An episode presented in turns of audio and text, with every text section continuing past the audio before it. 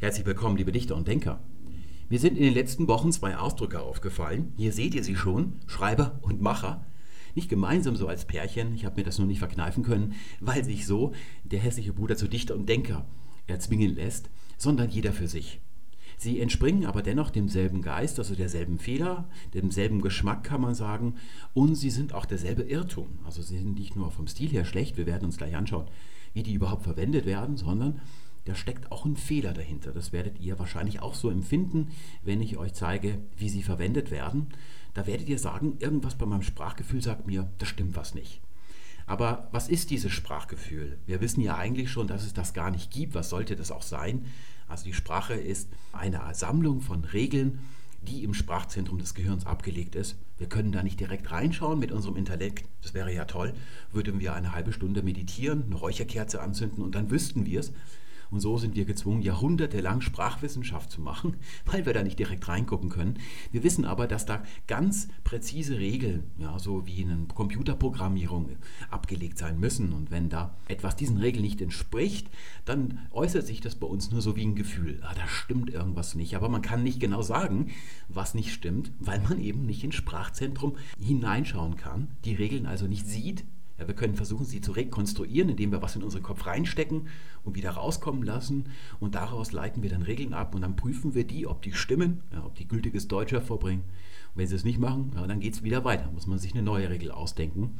So mühsam ist das Geschäft. Und wir werden uns heute anschauen, ja, an diesem Beispiel hier, was da nicht stimmt und wie man da drauf kommen kann. Wir haben eigentlich aus früheren Folgen das Rüstzeug dazu. Fangen wir mal mit dem Macher an. Mein Beleg stammt von Heise Online. Da ist vor kurzem eine Meldung erschienen mit der Überschrift Angry Birds Macher legen Erfolgsbilanz vor. Wir haben hier also so ein Monsterkompositum, das nur einmal auftaucht. Das lässt sich auf nichts anderes anwenden, denn kein anderer hat Angry Birds gemacht. Und solche Komposita sollte man auch immer bleiben lassen. Also wenn man jetzt schon Macher verwendet, würde man sagen, die Macher von Angry Birds legen eine Erfolgsbilanz oder sowas vor. Hier haben wir das Beispiel für den Schreiber. Das ist ein Kommentar von einem Leser, ich glaube auf der Internetseite von der Stuttgarter Zeitung. Da hat also ein Redakteur einen Text geschrieben und darunter durften die Leser dann ihre Spontanurteile verewigen. Und einer schrieb, man kann sich auch zu viel Gedanken über solche Formulierungen machen. Wahrscheinlich wollte der Schreiber nur nicht sagte benutzen und hat dann halt ein anderes Wort hingebimmelt. Da sehen wir, wie Schreiber benutzt wird, nämlich für jemanden, der einen Text geschrieben hat hat, ist hier das Wesentliche, worauf die Sache hinauslaufen wird. Und eigentlich fragt man sich da schon, es gibt ja eine neunjährige Pflichtschulzeit in Deutschland für die allgemeinbildende Schule. Da wird einem doch beigebracht, dass es Verfasser heißt. Wie also einer auf die Idee kommt, hier Schreiber zu sagen, dieses Wort zu benutzen. Also das würde mich jedenfalls wundern, wenn mir nicht in den genau in diesen neun Jahren Folgendes passiert wäre. Die Deutschlehrerin gibt eine Schularbeit raus, also so eine Schulaufgabe oder Klausur und da wisst ihr ja, die reden dann erst 20 Minuten blöd rum, bevor sie das Ding austeilen. Und da hatte einer aus meiner Klasse der Schreiber gesagt, wo es also der Verfasser heißen müsste. Das ist so eine typische Textanalyse gewesen. Und da hat sie dann rumgeredet. Und was glaubt ihr, was das Argument der Deutschlehrerin gewesen ist?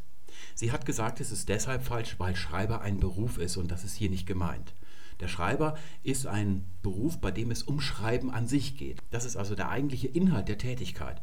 Meine ich also jetzt nicht, wie zum Beispiel ein Programmierer, der schreibt ja auch eine Menge aber nur beiläufig. Also es gehört dazu. So wie auch bei mir als Schriftsteller das Schreiben nur dazugehört. Das Eigentliche ist das Dichten. Das ist also nicht das Schreiben, also das Tippen auf der Tastatur. Aber es hat auch in meiner Schulzeit, ich musste so Praktika machen in Firmen, damit man mal so sieht, wie es Leben ist. Eins zum Beispiel bei Siemens machen. Da gab es Frauen natürlich, die hießen Teamassistentinnen und die haben nichts anderes gemacht, als zu schreiben, was ihnen die Männer aufgetragen hatten. Dann war ich in einer Krankenkasse und da gab es ganz hinten einen Raum, da saßen Leute drin vom Typ, ja, so mit so Strickjäckchen, so Männer, die noch Jungfrauen mit 40 waren, die saßen hinter einer Schreibmaschine und hatten sich ganz ordentlich die einzelnen Bände vom Duden so nach Farben, Regenbogenfarben so hingestellt. Und da musste ich ihm Diktierkassetten hinbringen und die haben das dann alles getippt. Also das ist noch gar nicht so lange her dass es solche Berufe gab. Heute ist es ein bisschen seltener geworden. Es gibt vielleicht noch den Gerichtsschreiber oder den Parlamentsschreiber. Der berühmteste Schreiber ist natürlich der im alten Ägypten. Aber auch im heutigen Ägypten gibt es das noch. Also zum Beispiel am Tahrirplatz. Da ist gegenüber vom Ägyptischen Museum ein Verwaltungsgebäude, das ganz berüchtigt ist in Ägypten. Und die haben ganz gerne mal einen Felachen aus ja, Aswan vorgeladen. Der muss dann die Reise seines Lebens machen. Und weil 60 Prozent oder weitaus mehr, das ist die offizielle Quote, der Ägypter Analphabeten sind, da sitzen Leute, ich kenne eine, die ist Koptin, die sitzt da davor und die kann man mieten für um sich etwas vorlesen zu lassen, also irgend so eine Vorladung oder was formulieren und schreiben zu lassen. Also es gibt diesen Beruf in Ägypten heute tatsächlich noch. Der ist auch gar nicht so selten, auch in den Dörfern zum Beispiel. Aber auch in Deutschland eben, je weiter man in der Zeit zurückgeht, also dann ins 19. Jahrhundert, ins äh, 18. Jahrhundert, da gab es also Schreiber, Kanzlisten und so weiter. Also Leute, die, deren Tätigkeit wirklich im Schreiben selbst bestand. Und genau das ist hier nicht gemeint. Hier ist nicht einer gemeint, der schreibt als Beruf, sondern einer, der etwas geschrieben hat, und zwar etwas ganz Gewisses. Jetzt könnte man natürlich einwenden, dass wir dieses Wort ja umdefinieren können. Wenn es den Beruf des Schreibers heute eigentlich de facto, jedenfalls in Europa, nicht mehr gibt.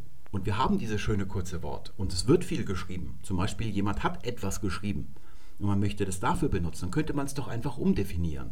Wir können das mal annehmen, dass es so ist, das ist also möglich, durchaus ja. Dann schauen wir uns das Wort mal selber an. Und es klingt dennoch irgendwie falsch. Denn derjenige, auf den da Bezug genommen wird, der hat etwas einmal geschrieben und hier steht der Schreiber. Und da hat man irgendwie das Gefühl, dass er jetzt oder dauerhaft schreibt. Das ist so ein bisschen so der Eindruck.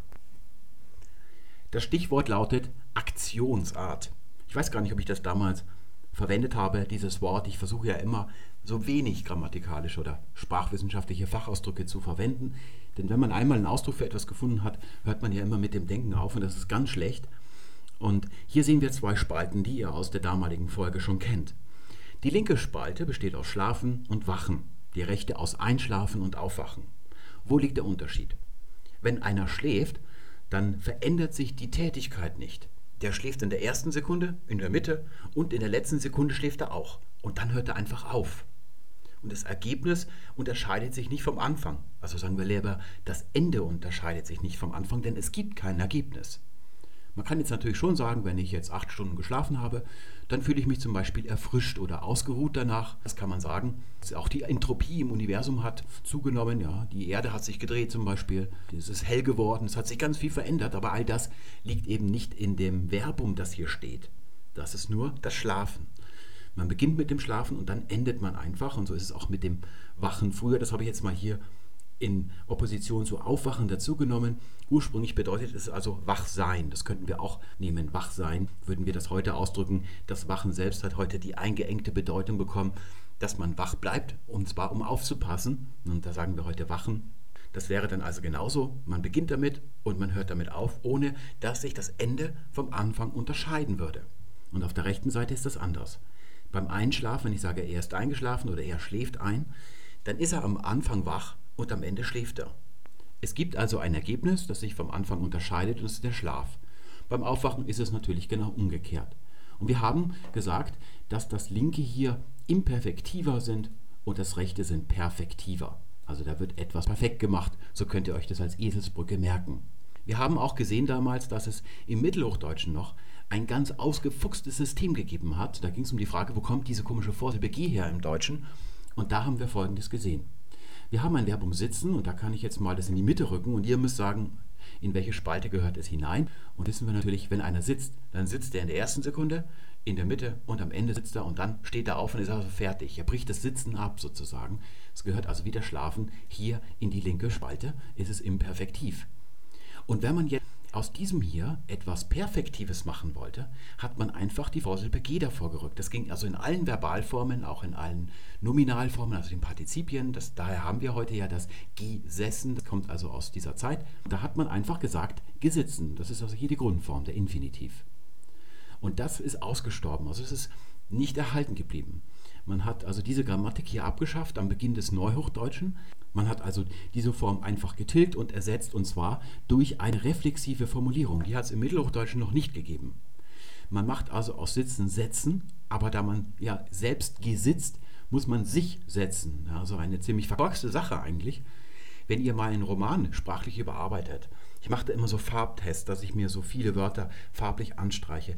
Da sieht man erstmal, wie viele reflexive Verben es im Deutschen gibt. Es wimmelt von solchen Sichts in einem Absatz.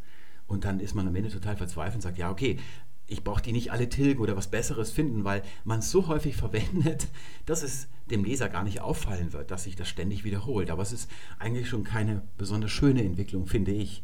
Das war eigentlich eine ganz tolle Sache mit dieser Grammatik, die man hatte. Hat man also in Präsens gesagt, ich gesitze, wenn man sagte heute, ich setze mich hin. Und wenn man sagt, ich setzte mich hin, hat man gesagt, ich gesaß. So einfach ist es gewesen. In manchen Fällen ist dann auch diese Perfektivierungsform hier erhalten geblieben. Zum Beispiel beim Stehen, das gehört auch hier rüber. Man steht ja in der ersten Sekunde, in der letzten und dann hört man damit auf. Und wenn man das perfektivieren will, hat man gesagt, geh stehen. Das bedeutet also vom Sitzen in den Stand sich bewegen. Und das macht man zum Beispiel, wenn der Richter fragt, ja, wer hat die Frau Huber umgebracht? Der soll sich melden. Und dann ist man ja aufgestanden im Gerichtssaal oder wenn da so eine Ratsversammlung früher im Mittelalter gewesen ist. Ja, und da hat sich das auch verengt in seiner Bedeutung. Man ist also aufgestanden. Mehr bedeutet dieses Gestehen eigentlich nicht. Ja, und damit hat man also ja, bekundet, dass man die Frau Huber umgebracht hat. Das wurde dann also lexikalisiert. Das ist dann erhalten geblieben. Es gibt ja solche G-Formen noch im Deutschen. Wir können sehen, dass die rechte Spalte sind sehr häufig perfektivierte Imperfektiva. Wir haben hier ein Schlafen plus ein, ja, da ergibt sich aus der Lexik, ergibt sich, dass es perfektiviert wird. Dieses ein suggeriert das oder macht das. Hier haben wir auf. Hier unten, wenn wir also nicht so eine schöne bildliche, sinnliche Silbe haben, hat man immer G genommen. Das ist so die Dummy-Vorsilbe für solche Perfektivierungen gewesen. Es gibt aber auch Verben, die sind nicht zusammengesetzt aus so einem Präfix und dem eigentlichen Verb und die sind dennoch perfektiv. Das war zum Beispiel damals das Kommen. Beim Kommen ist man am Anfang nicht da und am Ende ist man da, im Gegensatz zum normalen Gehen. Und wenn ich jetzt versuchen will, dieses hier was Perfektives zu imperfektivieren. Wie geht das? Das können wir auch nochmal wiederholen. Das war eigentlich ja, ja die Creme de la Creme des Tutorials damals, worauf es hinausgelaufen ist. Das hat man erreicht, indem man das Perfekt, das zusammengesetzte Perfekt erfunden hat.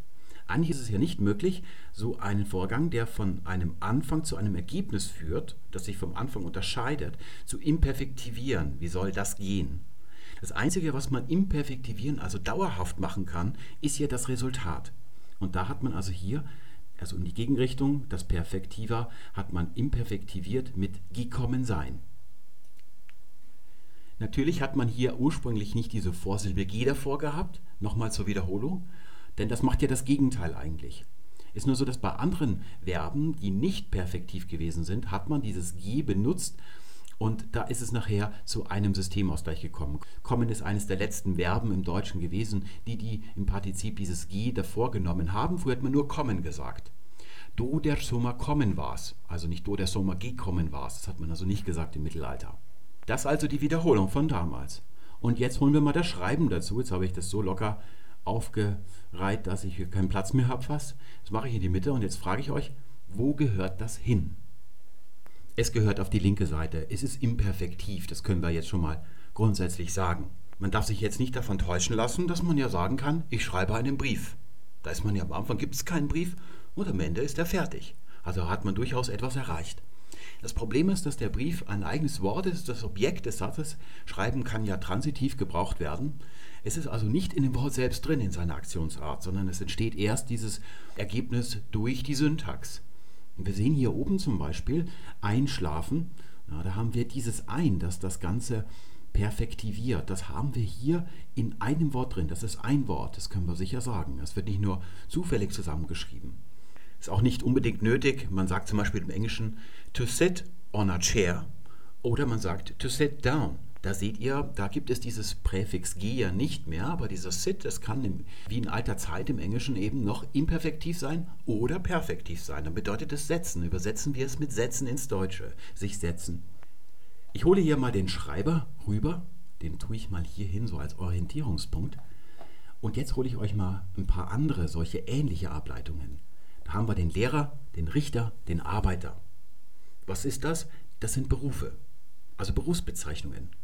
Es beschreibt Menschen, die das, was hier als Verb, manchmal ist es auch ein Substantiv, was dahinter steht als Ableitungsbasis, das machen die dauernd. Also von Tag zu Tag, ihr ganzes Leben lang, bis sie pensioniert werden.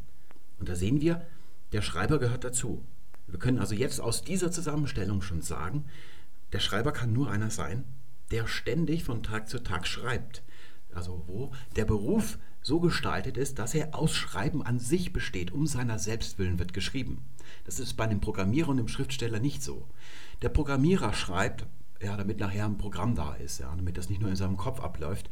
Der Romancier, der Romanautor schreibt, weil das, was er gedichtet hat, irgendwie für andere lesbar sein muss. Das ist nur Mittel zum Zweck. Während der Schreiber ja, sich die Sachen meistens auch nicht selbst ausdenkt, die da geschrieben werden, ja, sondern zum Beispiel hat er so eine Diktiergerätkassette ja, und die tippt er eben ab. Und was anderes macht er nicht, außer schreiben. Das ist der Inhalt seines Berufs. Das ist also die linke Spalte. Und jetzt hole ich mal hier noch zwei andere. Da machen wir eine rechte Spalte auf. Da haben wir den Erbauer, zum Beispiel der Erbauer der Cheops-Pyramide. Ja, wer wird das wohl gewesen sein? Oder der Erzeuger. Also sagt man zum Beispiel, mein Erzeuger, meint man meistens seinen Vater damit. Wer ist denn der Vater? Hat der jeden, erzeugt der ständig, also schläft der von morgens bis abends mit Frauen, bis er pensioniert wird? Nein, der hat mich einmal gezeugt, ein einziges Mal. So wie der Verfasser ein einziges Mal einen Text geschrieben hat. Jedenfalls in dem Kontext. Also es spielt keine Rolle, ob der Mensch, der dahinter steht, auch schon mal was anderes geschrieben hat. Wahrscheinlich schon. Und dann können wir zum Beispiel noch den Erzähler dazu nehmen. Der hat auch die Vorsilbe er. Ich habe noch weitere Beispiele. Ich habe schlagen, das mache ich auf die linke Seite. Und dann haben wir erschlagen auf die rechte Seite. Auch noch erfahren zum Beispiel. Ja, was würde man da auf die linke Seite schreiben? Ist schon ein bisschen schwieriger. Fahren, ja, das passt irgendwie nicht. Ist erfahren die Perfektivierung zu fahren? Naja, irgendwie muss das Wort ja entstanden sein. Aber zum Beispiel erkundigen, ja, da kann ich auf die linke Seite schreiben, kundig. Jemand ist kundig, das ist eine imperfektive Handlung.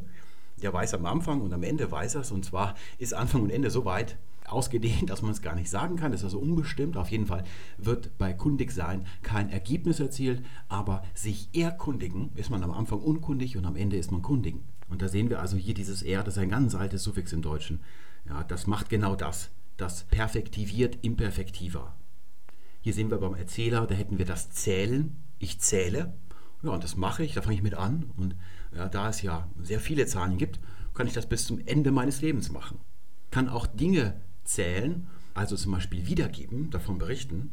Aber wenn ich etwas erzähle, dann erzähle ich es bis zum Ende, damit man die gesamte Geschichte begreift. Das ist also das Perfektive hieran.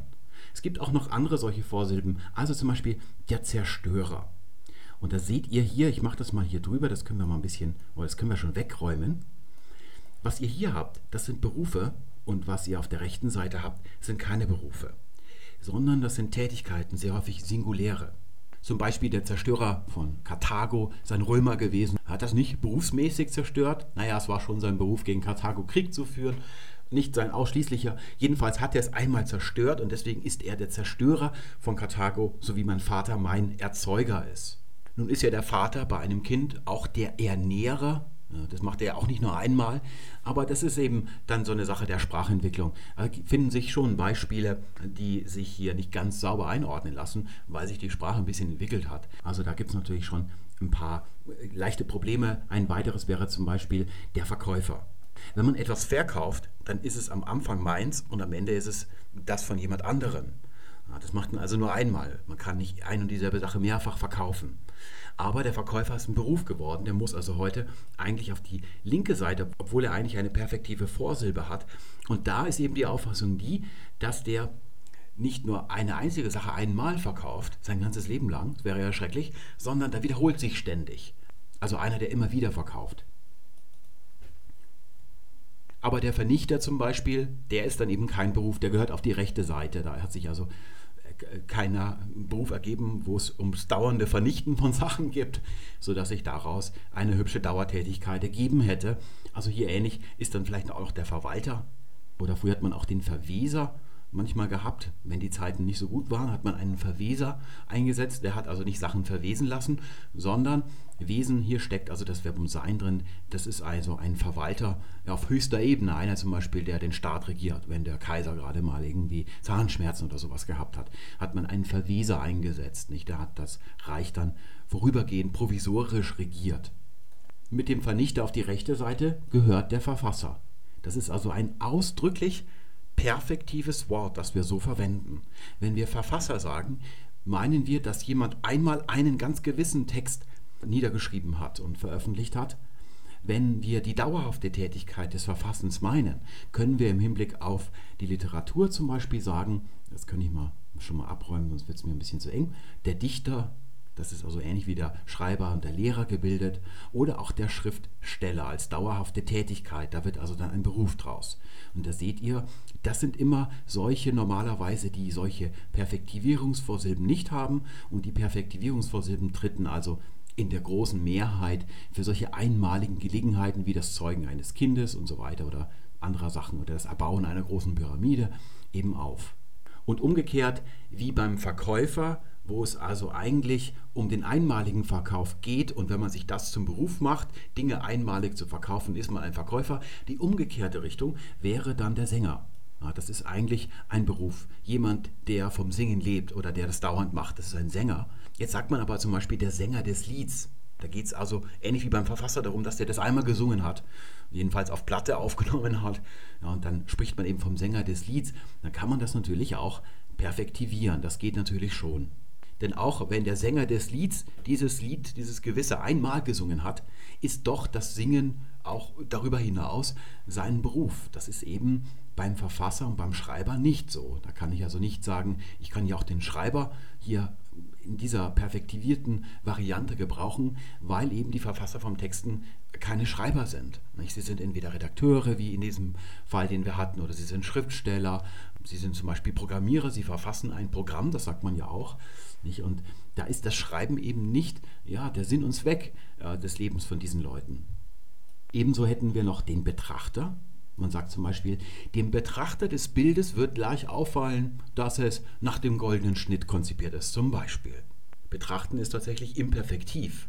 Ja, man fängt damit an und dann hört man damit auf. Aus dem Verbum, aus dem Gehalt des Verbums selbst geht da also kein Ergebnis hervor. Nun ist Betrachten aber kein Beruf. Also Bilder sich anschauen ist kein Beruf, sondern das gehört von der Gelegenheit eigentlich eher hierüber. Man erbaut einmal was oder man betrachtet einmal etwas, das ist also, was jeder mal sein kann für kurze Zeit. Und hier sehen wir, der Betrachter, das ist so viel wie der Betrachtende. Da haben wir also tatsächlich das Partizip Präsens wieder. Ja, der Zerstörer ist vielleicht der Zerstörende, das kann man nicht sagen, weil der Zerstörer meistens jemand ist, der schon etwas zerstört hat. Also selten ist er gerade dabei, wenn man von ihm spricht. Aber beim Betrachten ist es eben so. Wer ein Bild betrachtet, könnte man auch sagen, kann auch einen Relativsatz dann daraus machen. Ähnlich ist es auch beim Fahrer. Fahrer müsste ja eigentlich ein Beruf sein. Aber man kann zum Beispiel auch BMW-Fahrer sein. Oder dass man jetzt das BMW-Fahren als Hauptinhalt seines Berufes hat, sondern nur irgendwie irgendwo arbeitet, wo man halt mit dem BMW zur Arbeit fährt und dann fährt man wieder mit dem BMW nach Hause. Sagt man, der Fahrer des BMWs hat die rote Ampel übersehen zum Beispiel. Nicht? Das ist auch schon vorbei, wenn das gesagt wird, wenn das so in einem Polizeiprotokoll drin steht. Ja, das kann natürlich schon sein, dass man das dann wie beim Sänger, dass man das dann hier rüber nimmt. Das sind dann ja relativ neue Tätigkeiten, jedenfalls relativ zum Beispiel zum Verfasser. Da hat sich eben dieses Wort hier mal gebildet, schon früh, weitaus früher als der Fahrer, wenn wir das so verwenden, der Fahrer hat die rote Ampel übersehen. Und jetzt wisst ihr auch den Grund, warum sich das so gut gehalten hat. Ist ja eigentlich ein komisches Wort, verfassen. Ja, also wieso ist es so erfolgreich? Also wieso hat sich das bis heute erhalten? Warum hat sich da keine Konkurrenz aufgebaut? Nur eine ganz leichte eigentlich, das ist der Autor. Das kann man natürlich auch nehmen. Hier ist dann überhaupt nichts Perfektives oder Imperfektives mehr drin. Da haben wir eine ganz andere Silbe Ohr. Ja, also das ist ein verdunkeltes Wort, da haben wir eben diese Klarheit nicht, dass wir hier meistens so ein Verb haben, manchmal auch ein Substantiv, zum Beispiel die Tat, der Täter. Also der Täter ist nicht vom Tun abgeleitet, sondern offensichtlich von der Tat der müsste dann also auch hier rüber, dass einer, der einmal eine Tat begangen hat. Nicht? Und da brauchen wir dann keine Vorsilbe, wenn wir von Tat ableiten, denn das ist schon was Einmaliges und das ist ähnlich wie beim Kommen. Was wir hier sehen, diese beiden Spalten, das ist das, was im Sprachzentrum abläuft. Das funktioniert offensichtlich noch ganz gut, auch heute im Neuhochdeutschen, auch wenn wir nicht mehr diese freie Grammatik mit der Vorsilbe G haben. Wir haben aber die anderen Vorsilben, die haben sich erhalten und ihr wisst zum Beispiel ja auch, dass man nicht eher gezeugt sagt. er hat erzeugt. Also da wird im Partizip, obwohl das sonst bei allen Verben, wird dieses G im Partizip davor gesetzt, wird es bei erzeugen nicht davor gesetzt. Da seht ihr hier diese Grammatik, die tatsächlich im Sprachzentrum anscheinend ablaufen muss und die dann dafür sorgt, dass ihr Schreiber irgendwie als falsch empfindet für einen Anlass, wo einer etwas einmal etwas Gewisses geschrieben hat wo wir es also als perfektive Nominalableitung verwenden möchten, dass es da nicht geht. Und daraus, aus dieser Kluft, dass es hier die falsche Spalte ist. Da ergibt sich also das Sprachgefühl daraus.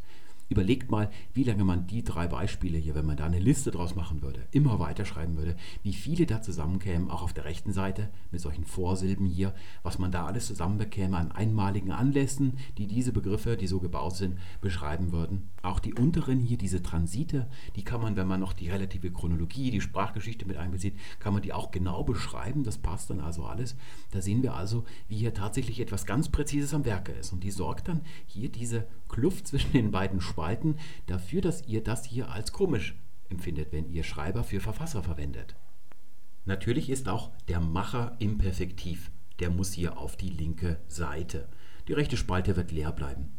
Denn es ist von machen abgeleitet. Und das ist ein imperfektives Verbum. Ich mache da mal ein bisschen mehr Platz hin. Wir können zum Beispiel sagen, ich mache ein Kind, ich mache einen Knoten in meine Schuhbänder. Ja, da haben wir natürlich durchaus ein Ergebnis. Ich mache ein Kind, um nochmal auf den Erzeuger zur Sprache zu kommen. Da kann man natürlich schon sagen, am Anfang ist das Kind nicht existent und dann gibt es das Kind, wenn ich mit dem Erzeugen fertig bin, mit dem Machen des Kindes. Ja, das kann man sagen, aber dieses Ergebnis ergibt sich wiederum nur aus der Syntax. Wenn ich bloß sage erzeugen, dann ist das aus sich heraus schon perfektiv. Erzeugen. Vorher ist etwas nicht da und dann ist es gezeugt. Wenn ich aber sage, ich mache, ist das nicht so. Ich brauche ein Objekt dabei. Und das gilt nicht. Das muss also in dem Verbum lexikalisch drinstecken, dieses Perfektive. Und das tut es hier in diesem Fall eben nicht. Wenn ich also ein Kind mache und bin damit fertig, es gelingt mir, dann bin ich am Ende der Erzeuger, nachdem das Ganze geglückt ist.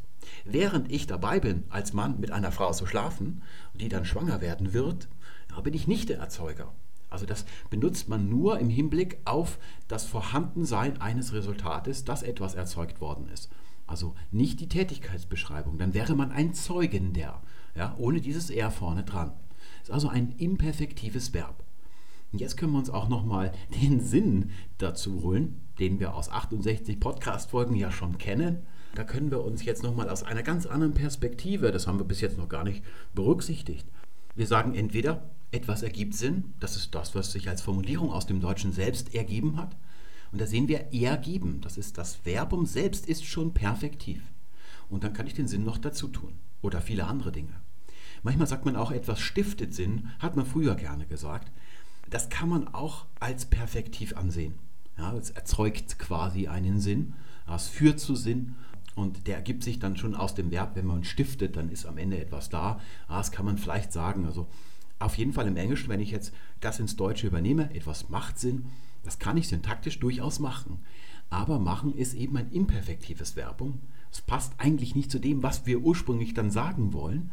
Und so ergibt sich dann, wenn man das jetzt zusammenzwängt, dann ergibt sich aus, der, aus dem Gemeinsamen ergibt sich etwas Neues. also das nur mal hier als kleine Ergänzung. Das kommt eben dann noch hier dazu. Jetzt können wir eben beim Macher sagen, ja, es ist ebenfalls etwas Imperfektives.